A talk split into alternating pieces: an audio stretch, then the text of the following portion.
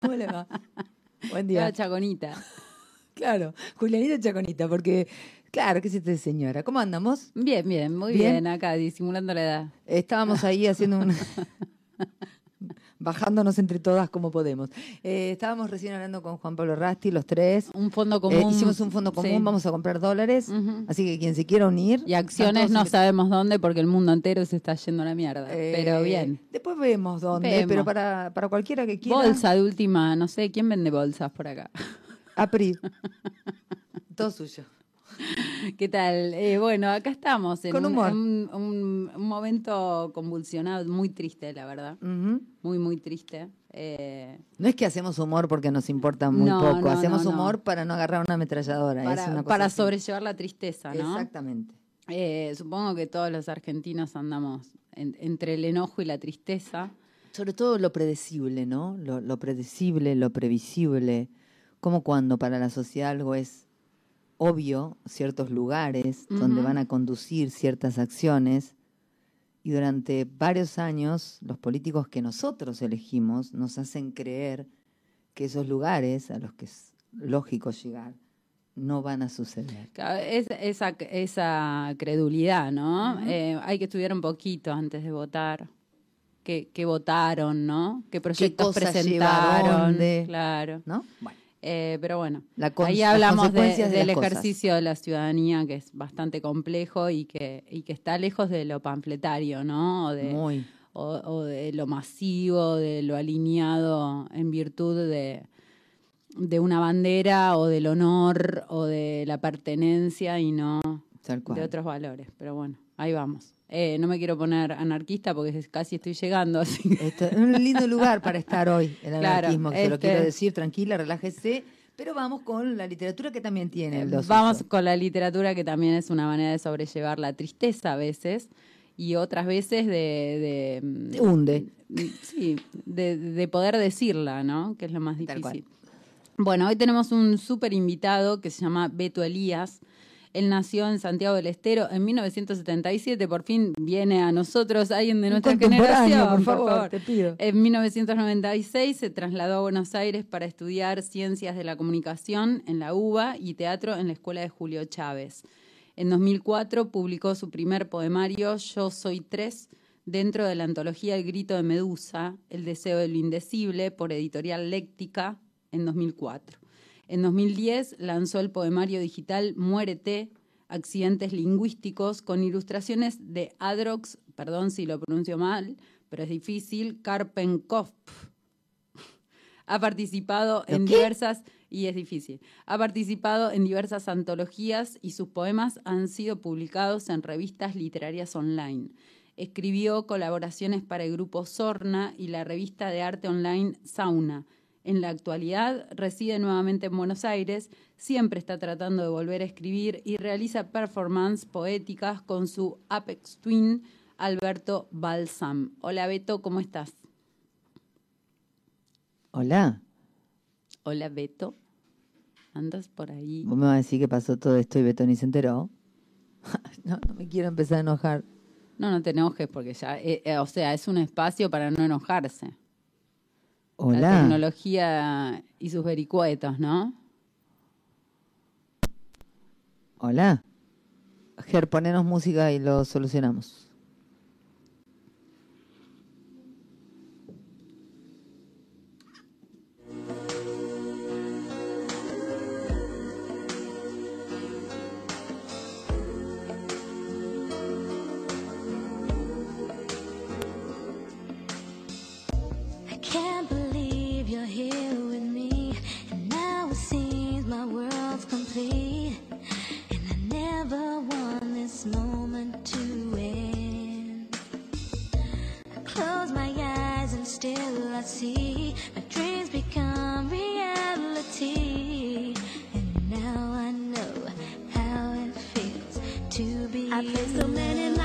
You would come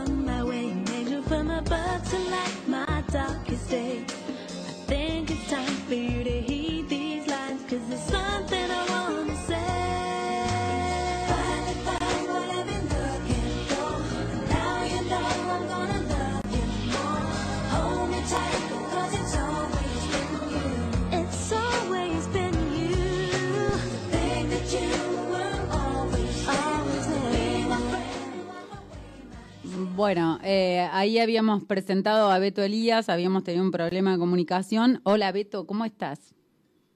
Hola Juliana, ¿me escuchan? Perfecto. ¿Llegaste a Ay, bien, qué. ¿Cómo? No he escuchado nada, no se escuchaba nada por lado, ahora sí. Bueno, hicimos perfecto. una presentación hermosa, nos pusimos muy contentas porque perteneces a nuestra generación y la verdad es que veníamos con poetas muy jóvenes Ah, bien. y, nos, eh, y decíamos, wow, esta generación qué buena.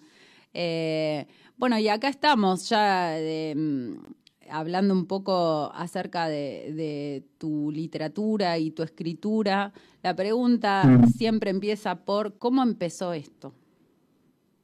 ¿Cómo empezó esto? A ver, eh, bueno, aquí estamos representando la generación X, ¿no? Me encanta esto.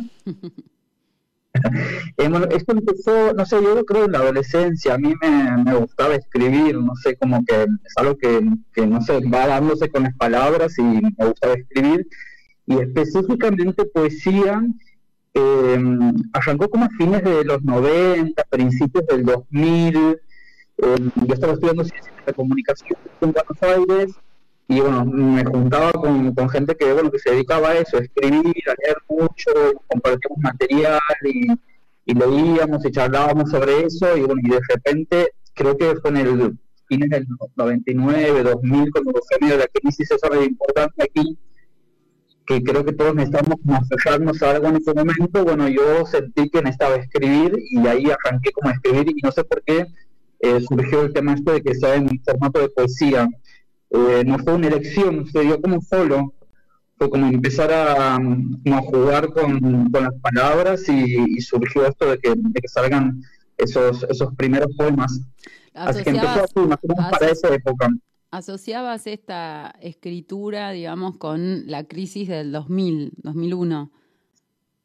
Eh, sí, me parece como que el momento en el que estábamos como, como, que había un vacío muy grande en otro lado y todos empezamos, al menos la gente con la que me rodeaba en ese momento, como que todos empezamos un tipo de búsqueda personal por otro lado y la fuimos encontrando como en distintos tipos de expresiones y a mí en particular me, vino por el lado eso de, empezar a escribir y encontré ahí como un espacio como de, refugio y de placer también porque era como era como algo completamente privado y propio y, y me encantaba ese, ese espacio que, realmente surgió como sin esperarlo pero me encantaba estar ahí en ese, en ese espacio que tenía para mí en el que, en el que empezaba a escribir y, y generar con, con estas palabras eh, ideas y, y poemas y, cosas que eran propias. Beto, y, esos- y- esos- ¿Y, y crees Dime. que el auge que tuvo la poesía desde la pandemia, desde el inicio de la pandemia hasta acá, tiene que ver también con, con un contexto social, económico, cultural que lo hace posible? Digo, un contexto de crisis.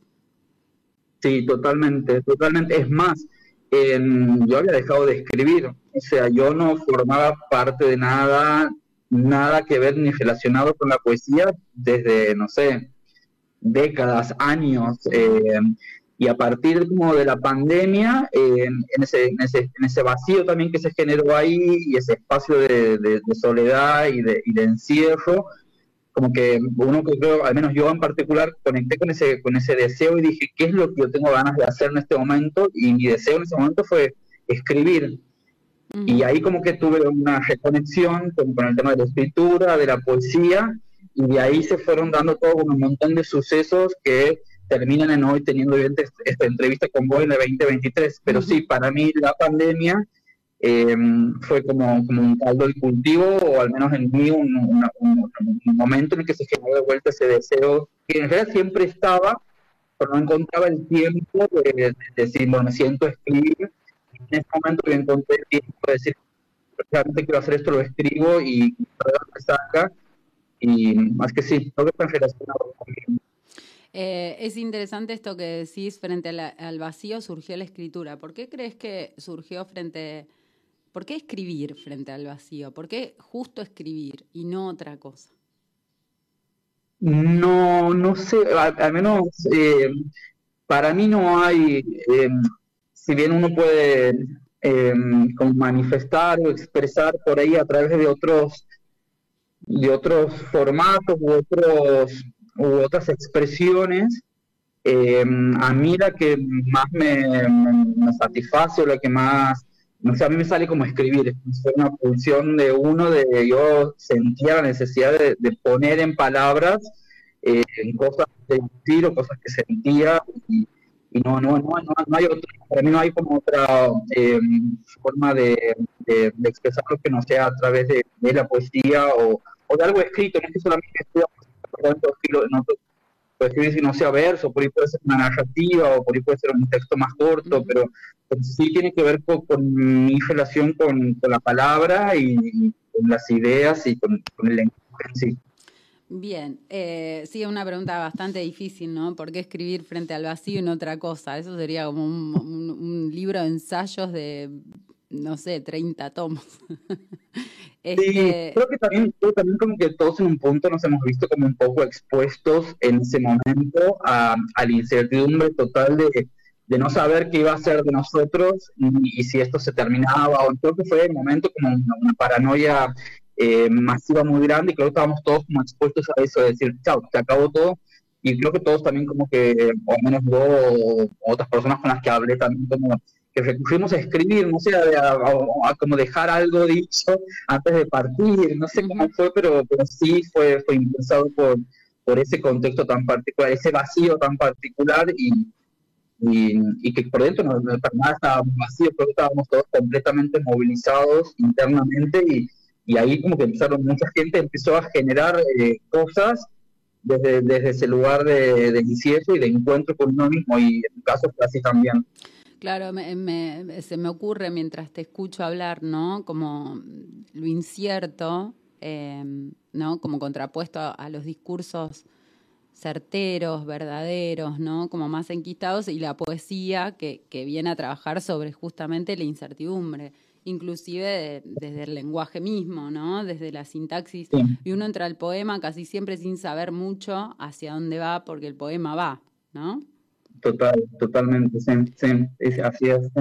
en el año 2004 publicaste tu primer poemario Yo Soy Tres. Eh, ¿En qué podrías decir que, cambió tu poesía en relación a ese poemario?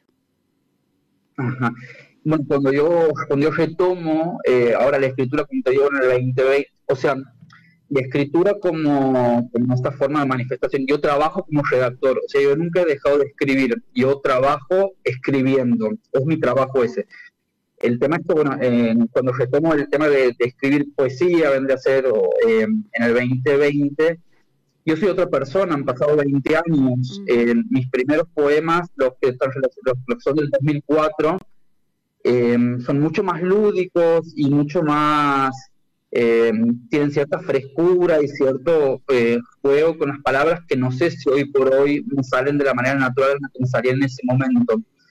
Eh, hoy creo que las cosas que escribo, que tampoco es que soy tan prolífico, los poemas que escribo cuando me sale alguno o cuando surge la necesidad de escribir alguno, están más relacionados con el hombre que soy hoy. En ese momento era un pibe que ni siquiera había tenido su primera experiencia laboral y hoy soy, soy un hombre grande de 45 años y mis poemas de hoy por hoy reflejan eso, el, paso del tiempo y el, eh, y el, hombre que soy yo con, con, mis preocupaciones y con mis obsesiones y con y, como te digo y, son, y, están más relacionados por ahí con, con con este con, con, el, hombre que soy hoy. Eh, y eso se refleja en, lo que escribo ahora. ¿Hay, alguna continuidad?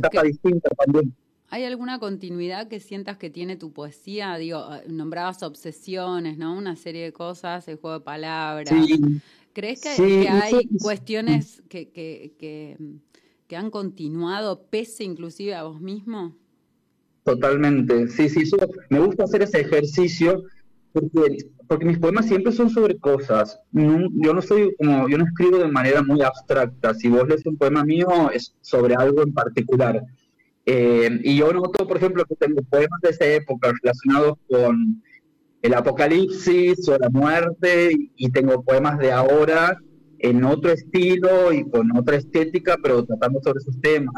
Tengo poemas en ese momento, obviamente, bueno, eso es algo que nos atraviesa a todos, pero bueno, sobre la soledad y como por ahí la, la- la escribo en ese momento, que no es igual a como la escribo ahora, eh, o temas como por ahí que tienen que ver con, con la tecnología o con las ciencias, que son lenguajes que a mí me atraviesan, y siento que sí, por ejemplo, en, esos poemas de esos momentos de, mi juventud están presentes, eh, y, en, y en los poemas de hoy también siguen estando presentes por ahí palabras o lenguajes que, que vienen de, esos discursos, de la ciencia o, de la tecnología, o incluso también de la, la cultura masiva, que son las cosas por ahí con las que yo trabajo y con las que y con las que tengo trato día a día por, por mi profesión o, o- o por mi forma de ser también. Eh, hablábamos, decíamos, tu primer poemario fue de 2004, tu segundo pro- poemario de 2010. Si hoy tuvieras Sí. que armar un poemario, si hoy estuvieras, digamos, a punto de armar un Mm. poemario, ¿cómo lo Sí. Viste, a la hora de decir, bueno, sí, este poema va con este, este otro también, digo, ¿cómo, cómo armarías el poemario?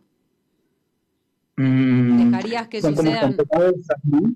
Digo, ¿dejarías que, que- que vayan juntos porque fueron escritos en la misma época, porque, porque desarrollan el mismo tema, porque, no sé, por, por lo que No, creo que por, no tanto por tema, porque como te digo, como que mis poemas no siempre son sobre un tema, entonces no, eh, eh, sí iría creo que por el lado de, de cómo, cómo estéticamente funcionan todos juntos, desde, desde la impronta que tienen eh, y desde, y desde cómo, desde cómo funciona el lenguaje dentro de cada uno de ellos. Eh, si tendría que agrupar, agruparía por, por, por estética relacionado con, con, con lo lúdico o con lo, o con lo humorístico o con, por un lado o por ahí iría por otro lado porque tiene que ver por ahí con una cuestión más seria o, o también también pero sí como que yo quería los, los agruparía lo- esa sería como una, una postura que tengan para mí una unidad estética más allá de lo temático Hablemos, eh, contémosle al, al público oyente qué es tener una unidad estética. Ay, sí, como que no sé por qué mandé eso, metiéndome yo mismo en pozos de pueblos, pero no sé, no sé salir. Pero no, o sea, por ejemplo, eh, todo ese primer poemario, ese, el Yo Soy Tres, por ejemplo, ese está todo, eh, eh, tiene mucha presencia, por ejemplo, del número tres. Mm, El poemario está dividido en tres partes. Eh, cada parte tiene 13 textos. Todos los textos son muy lúdicos. ujú. En varios de los textos trabajo con la forma en, en, en cuanto a caligramas. Me gusta el tema de caligramas. Eh, y bueno, por ejemplo, eso para mí generaba como en ese poemario cierta unidad estética que los, que los relacionaba a los poemas, por más que eran de distintos temas, todos funcionaban como un rompecabezas eh, que, que, que, estaba englobado dentro del número 3 y las palabras que tenían, por ejemplo, el sonido Ujú. También trabajo, eh, me gusta trabajar mucho también con el sonido de algunas palabras. Entonces, por ejemplo, el, el trrr está muy presente en ese poemario. Ujú. O lo tríptico, o lo triádico, o, la- o lo- o las trillizas, o, lo- Ajá. o los tríos. Bueno, todo estaba presente dentro de ese poemario. En el segundo, por ejemplo, también, porque eran poemas como de la misma época, si bien ha pasado mucho tiempo, eran poemas de la misma época, seguían siendo como poemas lúdicos y que relacionaban la forma, la invención de palabras, los neologismos, pero estaban todos atravesados por la muerte, ya sea en accidentes o asesinatos. Entonces eso les daba como cierta unidad para mí a, a esos poemas. Claro. Y hoy por hoy los elegiría, creo que por, por eh, que porque funcionen en conjunto. Porque hoy no estoy escribiendo de manera tan no estoy escribiendo de manera tan pareja. Hay poemas que salen muy rítmicos y que son así como muy para que parece como si fueran casi para cantar. Y después hay otros poemas que son como mucho de verso libre y que no tienen ningún tipo de rima y sin embargo por ahí capaz que pueden llegar a funcionar juntos, más allá de eso. Eh, Mm, interesante, interesante porque eh, a nivel estético se nota que estás como indagando distintos, distintos espacios, ¿no? Sí, sí, yo no, yo trato de que, de que de la forma en la que sale le sirva al poema y a lo que yo quiero transmitir. no, no trato como de, de, de, cerrarme, yo escribo de cierta manera. Hay ciertos poemas los que yo necesito ponerle rima y lo hago y no me importa si está bien o está malo, si es cursi o si fue. Si sirve la rima, yo se la pongo. Si por ahí el verso, eh, los versos tienen que ser todos iguales en cuanto a simétrica y a mí me sirve, lo utilizo. Y si el poema tiene que tener eh, forma y es un caligrama, también lo hago. O trato de, que sea funcional al poema, el formato sin importar eh, en, qué, en, qué, formato salga. Esto, esto que decís, eh, me fijo si le sirve al poema. Es muy interesante porque, bueno, después de la primera escritura del poema, uno vuelve al poema desde, desde el lugar de la reescritura o del ajuste o de... Digo, ¿hasta, hasta dónde encontrás em, digamos, que, que, vos te sometés al poema y dónde decís no. Viste, que, viste, que, viste que a veces en virtud de le sirve al poema o el poema en verdad dice tal cosa, eh, hay muchas mm. miradas al respecto, ¿no? Por ejemplo, vos nombrabas el ritmo, la rima, bueno, hay, hay poetas que, que y, lo nombrás en vos mismo, ¿no? Hay, hay poemas que son más desnudos en ese sentido, que nos muestran una fuerte melodía, una rima, un ritmo, ¿no? ¿Hasta dónde te das cuenta que, que, estás ayudando al poema y no forzándolo? ¿Qué te hace sentir saberlo? Sí, sí. Eh, mira, no, no, trato como de no, no forzarlos nunca, eh, no sé cómo explicarlo mucho el tema este, porque ahorita que son como procesos medio internos de cada uno y, y a, medida que uno lo va leyendo, leyendo, leyendo, eh, llega algo que uno dice esto es. Eh, pero no, no, no soy, no soy de forzarlo mucho y tampoco soy de trabajarlos al, al de trabajarlos al infinito, a los poemas, porque, porque por lo general, cuando se me da la posibilidad de escribir uno, que para mí es como si fuera un, un, momento muy espectacular, porque no es que, como te digo, no es que escribo poemas todos los días, me encantaría, pero no. Entonces, eh, cuando se da el poema, siempre sale como de una manera muy como fluida y por lo general después no le hago muchas reflexiones, es como que sale, capaz que lo estoy como gestando adentro de, mi cabeza o de mi corazón un tiempo antes, pero cuando sale, salió. Y sí, por ahí lo puedo llegar a retrabajar un poquito, pero no soy como muy obse porque trato de que esa forma en la que salió sea. Eh, la, que, la, que es, la que es su forma y es propia y, es suya. Esta, esta reescritura, esta corrección que decís, esta mm, vuelta al poema, ¿siempre la hiciste solo o la, hiciste con la mirada de otros poetas o yendo a talleres? Mm, te voy a contar la verdad, eh, eh, porque yo me, me, me, alejé un poco de, de, la situación, yo no entendía muy bien, a ver, cuando yo publico mis primeros poemas allá por los 2000, eh, había un poeta que yo admiraba y digo, bueno, voy a hacer un taller con él, a ver qué onda, me encantaría conocerlo y que me lea y me corrija y bueno. Bueno, voy a, lo del poeta este y el poeta lee mis poemas y me dice, mira, estos no son poemas, esto es pasarse el vivo. Y yo como que siempre he sido como bastante un nabo de, que alguien me acuse a mí como de que me estaba pasando de vivo, me sentí como gemar, nunca más quise hacer ningún taller.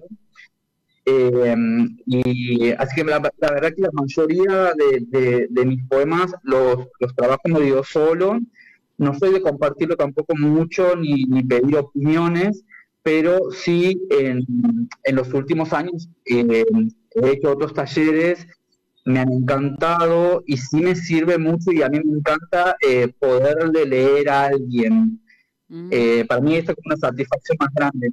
Entonces a mí la instancia de taller me gusta mucho por, porque me da eh, la disciplina, sí lo estoy haciendo, o sea, he hecho hace un par de años un par de talleres, me gusta, me dan la disciplina de decir, tengo que escribir para leerles a esas personas. Y en ese sentido me encanta y también me encanta eh, mucho escuchar.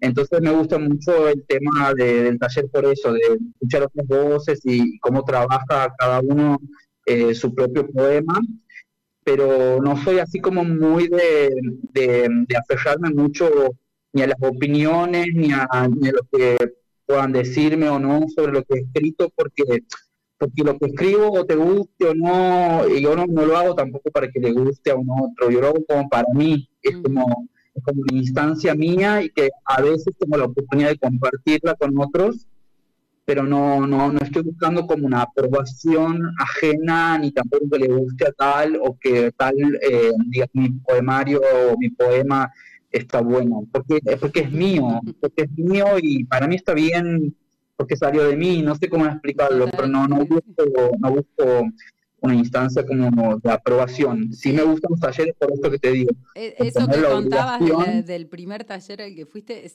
es espeluznante, ¿no? es como, bueno, si usted se encuentra un coordinador de taller de ese tipo, huya.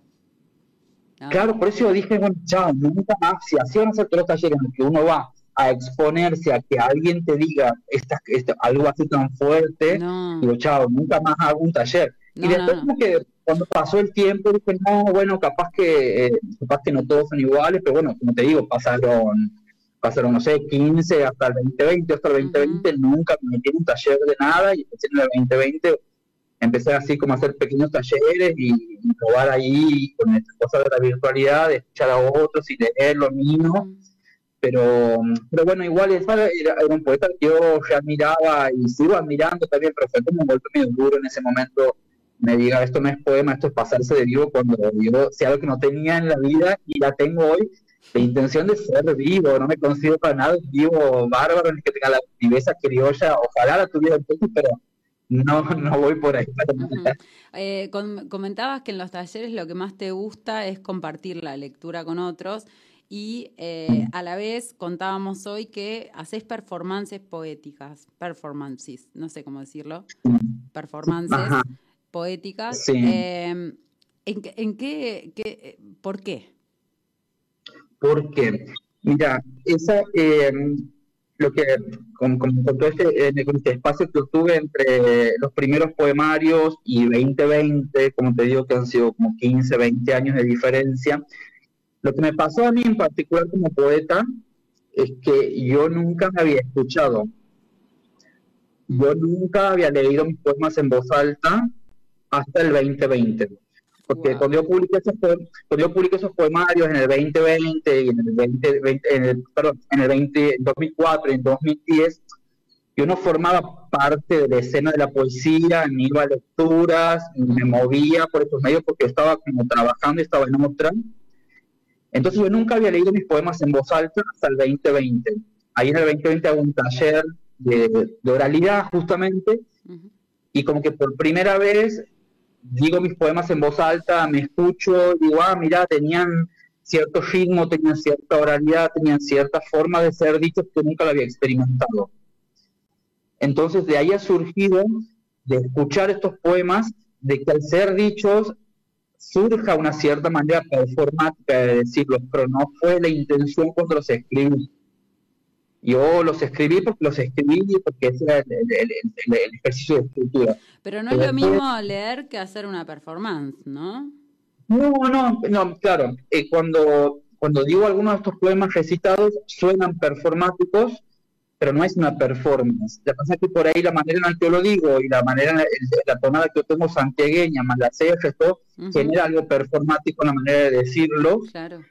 Y a veces, y a veces igual si hago otra cosa, que si es una performance, ahí sí yo la considero como una performance, que es eh, cuando me, yo tengo un personaje, eh, que es un científico. Yo tengo muchos poemas, como te decía, escritos, no muchos, tengo algunos poemas escritos con el lenguaje de las ciencias, entonces ahí me, de, repente surgió eh, la posibilidad de crear este personaje que no es un alter ego mío, pero que, soy yo vestido de científico y que ahí sí eh, digo y leo esos poemas vestidos como otra persona que no soy yo, que se llama Alberto Balsam, y eso sí es algo completamente performático, porque sí, soy yo, soy, no tengo una corbata, o sea, nunca un poeta lee sus poemas en corbata y y habla sobre la biología o la física, pero en, ese, en, esa performance sí lo hago porque me parecía que, para leer esos poemas eh, eh, estaba bueno la, idea de, este personaje, de este científico que está buscando ahí su voz poética y,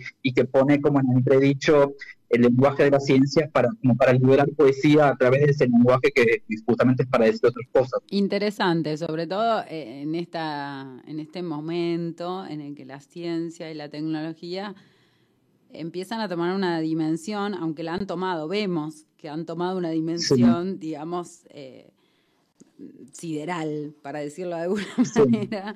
Es muy interesante. No te quiero robar tiempo porque después me reta, ¿viste? La gente que nos escucha y me dice, ah, pero al final leyó tres poemas, no sé qué, y no, no, no, no, no quiero robarte tiempo, nos queda un ratito. Así que me encantaría que compartas con nosotras algunos poemas. Eh, a ver, la verdad, posta, no he elegido ninguno, pero eh, ¿sabes qué? Mira, voy a leer un poema que justo creo, creo que ha sido como el primer poema que he escrito. estoy casi seguro que este ha sido el primero y justo que es el que da inicio a ese poemario eh, de, de Yo Soy Tres. Te escuchamos. Juego, juego con palabras. Imaginemos una palabra cualquiera. ¿Listo? Ahora señopultémosla de manera que la extraenchiclamos un poco y su significado llega mucho más lejos. Luego deshumedesfericémosla. ¿Para qué se preguntarán? Para que se autorresecantice en su significado y pueda ser usada en nuevos distintos hemisferios del planeta o del cerebro prontos a ser descubiertos. Ahora intentemos con esa misma palabra plus cromatis jugarla, para que su significado se alversijugue en todas las personas del plural en una divinización sublime. Por último, melcochistémosla, pero ojo, sin que se convierta en un tetradiptongrítmico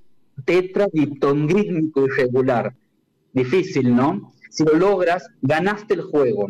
Esa palabra con la que empezaste ahora está edulcolateralizada en tu vocabulario privado, junto con palabras como ser, premialización, toxipoliana, maticerezado, en un significado largamente adherisible. Divertite con tu premio. Me encantó, me encantó. Está muy bueno, pero qué, interesante porque la pregunta es, eh, claro, está, eh, es poesía, ¿no? Eh, pero, pero va, corre por otro carril al habitual. Es súper interesante. En ese momento surgía mucho de inventar palabras. Y aquí tengo otro que va así como por el mismo camino. Bueno, justo surgió leerla. No la tenía pensadas, pero ya que estamos por este camino, vamos por este. Esta se llama Bimbo. No quiero estar emparedizado en tus opciones, entre la cerrada tapia de tu cascarazón y el blando bimbo de tu criteriosterona. Tampoco quiero ennicharme en tu inerte odontorno. ¿No ves que en aguas vivas me profundes? Y yo no necesito nada más y más que nada introyectarme en vocabulúdicos rascacielos. Me encantó el cierre del poema.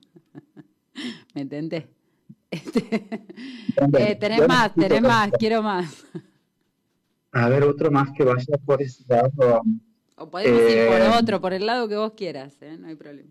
Dale, a ver, vamos. Para ver que. No. Eh, pero igual, esto que, esto que viene por el tema de, lo que decía del lenguaje de las ciencias, estos son los que lee por ahí Alberto Balsán, te voy a leer este, que también tiene unas palabritas inventadas ahí. Se llama química orgánica. Hay química entre nosotros y eso se siente en las clorhídricas maneras en las que juntos reaccionamos cuando nos precipitamos el uno sobre el otro.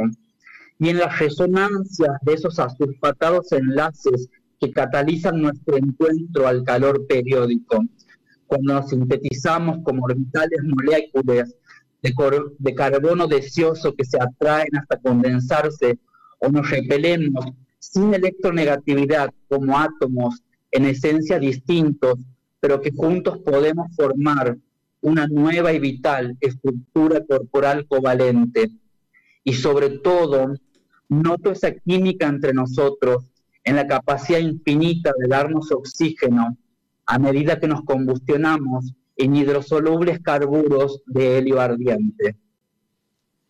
Tremendo, tremendo, tremendo. Como lo agarraría, lo llevaría a la escuela y le diría a mis alumnos, bueno, vamos a leer un poema de amor, ¿no? Claro, claro, Sería muy poema- es un interesante. poema de amor. Es un poema de amor tal cual. Eh, Beto, con, to- con todo esto que pasa en el mundo, digo, eh, la física cuántica, la, la energía, perdón, la inteligencia artificial y demás, no es muy loco porque uno le puede preguntar a GPT, ¿no? ¿Cómo se llama? GPT creo que es. Eh, le puedes pedir que, que te escriba un poema a la manera de Borges, a la manera de, y, y escribe, ¿no? Eh, Sí, sí, sí. ¿Qué te pasa co- con eso? Mm, me parece que no tenemos idea. Me da bastante miedo. Eh, no sé dónde puede desencadenar esto. Es como que yo trabajo de redactor, por ejemplo, y hace poco tuve que escribir una nota sobre, sobre ChatGPT Ujú. y como que lo que hice fue hacerle una entrevista. Entonces de repente me vi yo mismo hablando con una inteligencia artificial que me contestaba las cosas eh, y lo hacía de una manera como muy correcta y como siempre siguiendo ciertos parámetros. Ujú. Incluso en un momento le pregunté si no corría yo riesgo de quedarme sin trabajo por culpa de ella. Y la inteligencia me dijo, no, quédate tranquilo, como que no va a pasar eso, porque nosotros nos necesitamos mutuamente, qué sé yo. Pero una vez que estas inteligencias empiezan a agarrar los códigos y los empiezan a manejar de otras maneras mucho menos predeterminadas, vamos a tener otros seres hablando igual que nosotros y no sé cuándo, cuánto se puede llegar a correr el límite. Entonces, no, no sé, me da como, me da como un poco, hay que, hay que ver, viste, es algo como muy nuevo y, y- y no sé, no sé si tengo la capacidad como de sacar como una proyección de qué puede llegar a pasar con esto, pero mm, lo tomo como con pinzas, viste, yo no soy así como un entusiasta, ay, me encanta, buenísimo, que- como que prefiero tomarlo con pinzas porque viste que después la humanidad siempre otras cosas se hace mierda o las usa mal.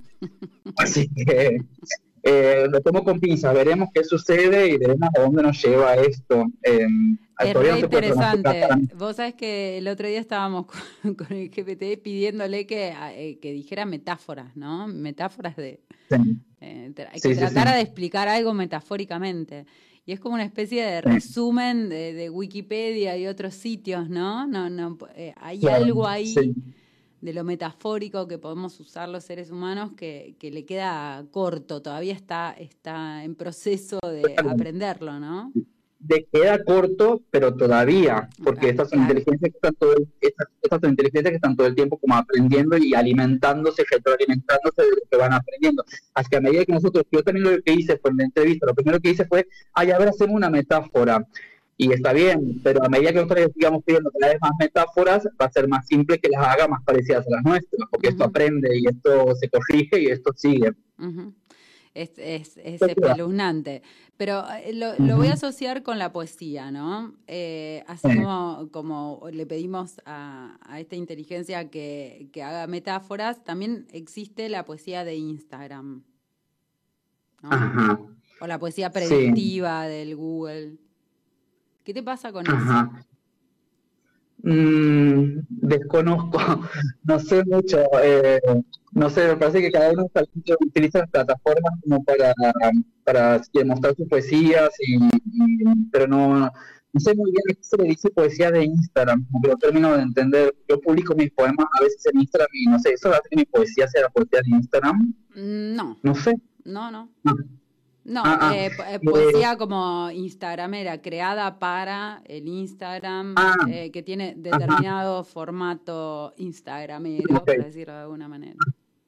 Entiendo. Una Eh, poesía como más concreta, eh, despojada de eh, elevados recursos, digamos, elevados para ponerle un adjetivo, de, de algunos Sí, sí, sí. recursos. Eh, y bueno, si, si, si al que le escribe le gusta y le cierra y es auténtico, que lo haga. Pero mm, está bien, no, no tengo como un juicio sobre eso. Que cada uno con lo que puede y con lo que tiene y con lo que le, y con lo que le hace bien. Y si ese formato y esa, esa propuesta le, le sirve y le gusta, eh, adelante. Bien, eh, última pregunta, y ya con esto te libero. Tres cosas que le recomendarías a alguien que recién empieza a escribir. Ajá. Eh, mm, eh, primero, eh, Qué difícil busque sus porque solo palabras. tres, viste, es como que uno tiene Sí. No, que, que- que- que busque sus palabras, eh, que busque adentro suyo sus palabras, que no siempre la poesía tiene que caer en, en- en la- en las mismas metáforas, en los mismos lenguajes y las mismas palabras, que busque su- sus palabras, que busque sus ritmos y que trate de, de- ser auténtico o auténtica en, lo que haga. No, no busque, ay, quiero ser eh, publicado, quiero ser considerado como un poeta enorme, sino que busque que esas palabras que escriban eh, eh, manifiesten algo del estado de su alma o de su corazón, que sea auténtico en lo que escriba y que mm, y que mm, ahí vamos con dos dices, bueno, con esos, con esos dos me parece que es suficiente, que sea auténtico y que busque sus propias ¿Y a palabras. qué, a qué escritor le recomendarías que lea? Para agregar una escritor? tercera. Escritor, Ah, escritora, eh, poeta, poeta. Ay, es que hay, hay que hay tantos que, que me gustan tanto que es muy difícil para mí elegir fíjate, este poeta para... Porque además a mí me gustan mucho las po- eh, poesías y estéticas muy variadas. Ujú. Yo soy como muy amplio en ese sentido. Entonces, por ir recomendar a uno sería como quedarme en algo muy clásico, o recomendar a otro sería como irme por algo muy... Bueno, bueno, dos o tres, cuatro. Vamos a, vamos a, por ejemplo, eh, a mí me gusta mucho Aníbal Costilla, que además es de mi provincia, de Santiago del Ajá. Estero, me parece que escribe una poesía muy hermosa Tremenda, hermosa. y con unas imágenes, y con unas imágenes muy, muy hermosas Mm. también. Después, eh, otro más, eh, Gabriela Begerman, a mí me gusta mucho su poesía, porque es una poesía como muy rica y con, y con mucho lenguaje y con muchas imágenes y colores y sabores y, y una poesía como muy llena de vida. También eh, me gusta me gusta leerla. Y después, eh, a ver algún otro poeta más que me gusta. eh, no sé, vamos con, con, no me sale el nombre, se me, se me acaba de colgar el nombre, perdón. Eh, Mm, No te puedo ayudar. eh, Bueno, nos, Bueno. Quedamos, nos quedamos con esos dos. Eh, vamos con esos dos. nos quedamos con esos dos y hay muchísimos más y hay muchísimas estéticas y muchísimas formas, así que nada, eh, que quien eh, quiera, quien esté intentando escribir, siempre es recomendable leer, leer, leer, ¿no? Sí, total, total, leer, buscar, buscar, porque en esa búsqueda uno encuentra por ahí. ¿Sabes quién? Para agregar uno más que a mí me, me gusta y siempre me llegan sus poemas, eh, Walter Lescano, Ujú. Eh, que va por otro lado también, pero eh, tiene una poesía que a mí me gusta y, y me llega cuando la leo y, y me gusta también un poco esa estética eh, rebelde y rockera y como que es una, una piña leer un poema de él. Bueno, Beto, te agradezco un montón que hayas participado de este espacio. Espero que nos veamos pronto. Eh, y bueno, nada, esperamos tu próximo poemario. Bueno, Juliana, muchas gracias a mí por invitarme. Me encanta, me encanta estar en la radio, porque como estar en la radio es como estar en el aire, es como el amor. El amor está en el aire, o en la radio también. Así que me encantó. Así que bueno, muchas gracias por la invitación y bueno, seguramente nos estaremos viendo por ahí en alguna lectura o en algo donde Seguro. siempre nos cruzamos y, y es muy lindo encontrarnos. Seguro, un placer. Gracias, por la invitación. Un Bueno. abrazo. Abrazote. 12, dos minutos pasan de las 12. Esto fue la columna de literatura de Kilómetro Cero. Nos escuchamos mañana. Kilómetro cero. Kilómetro cero. Buscando, buscando